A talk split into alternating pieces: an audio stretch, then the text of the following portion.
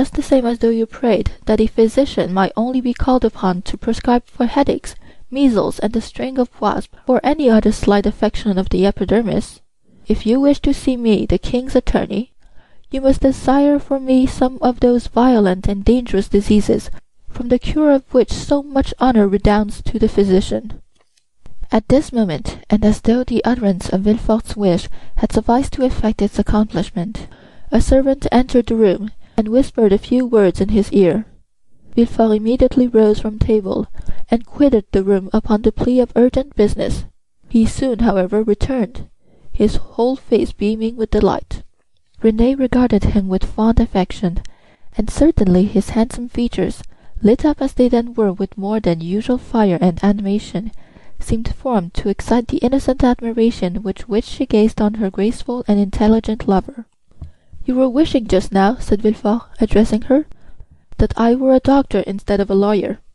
Well, I at least resemble the disciples of Aesculapius in one thing, that of not being able to call a day my own, not even that of my betrothal." "And wherefore were you called away just now?" asked Mademoiselle de Saint Méran with an air of deep interest. "For a very serious matter, which bids fair to make work for the executioner." "How dreadful!" exclaimed Renée, turning pale. "Is it possible?" burst simultaneously from all who were near enough to the magistrate to hear his words. "Why, if my information prove correct, a sort of Bonaparte conspiracy has just been discovered." "Can I believe my ears?" cried the Marquise. "I will read you the letter containing the accusation, at least," said Villefort. The King's Attorney is informed by a friend to the throne and the religious institutions of his country, that one named Edmond Dantès, mate of the ship Pharaon, this day arrived from Smyrna, after having touched at Naples and Porto Ferrajo, has been the bearer of a letter from Murat to the usurper, and again taken charge of another letter from the usurper to the Bonapartist club in Paris. Ample corroboration of this statement may be obtained by arresting the above mentioned Edmond Dantès who either carries the letter for Paris about with him or has it at his father's abode. Should it not be found in the possession of father or son, then it will assuredly be discovered in the cabin belonging to the said Dantès on board the Pharaon." "But," said Renée, "this letter, which after all is but an anonymous scrawl, is not even addressed to you, but to the King's Attorney." "True, but that gentleman being absent, his secretary by his orders opened his letters. Thinking this one of importance, he sent for me, but not finding me took upon himself to give the necessary orders for arresting the accused party." "Then the guilty person is absolutely in custody?" said the Marquise. "Nay, my dear mother, say the accused person. You know we cannot yet pronounce him guilty." "He is in safe custody," answered Villefort, "and rely upon it, if the letter is found, he will not be likely to be trusted abroad again unless he goes forth under the especial protection of the headsman."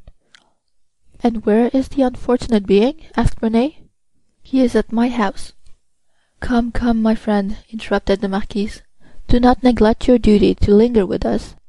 You are the king's servant, and must go wherever that service calls you." "Oh, Villefort!" cried Renée, clasping her hands and looking toward her lover with piteous earnestness, "be merciful on this day of our betrothal.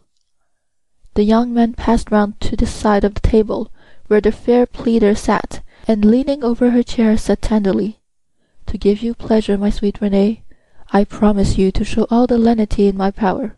But if the charges brought against this Bonapartist hero prove correct, why, then, you really must give me leave to order his head to be cut off." Renée shuddered. "Never mind that foolish girl, Villefort," said the Marquise.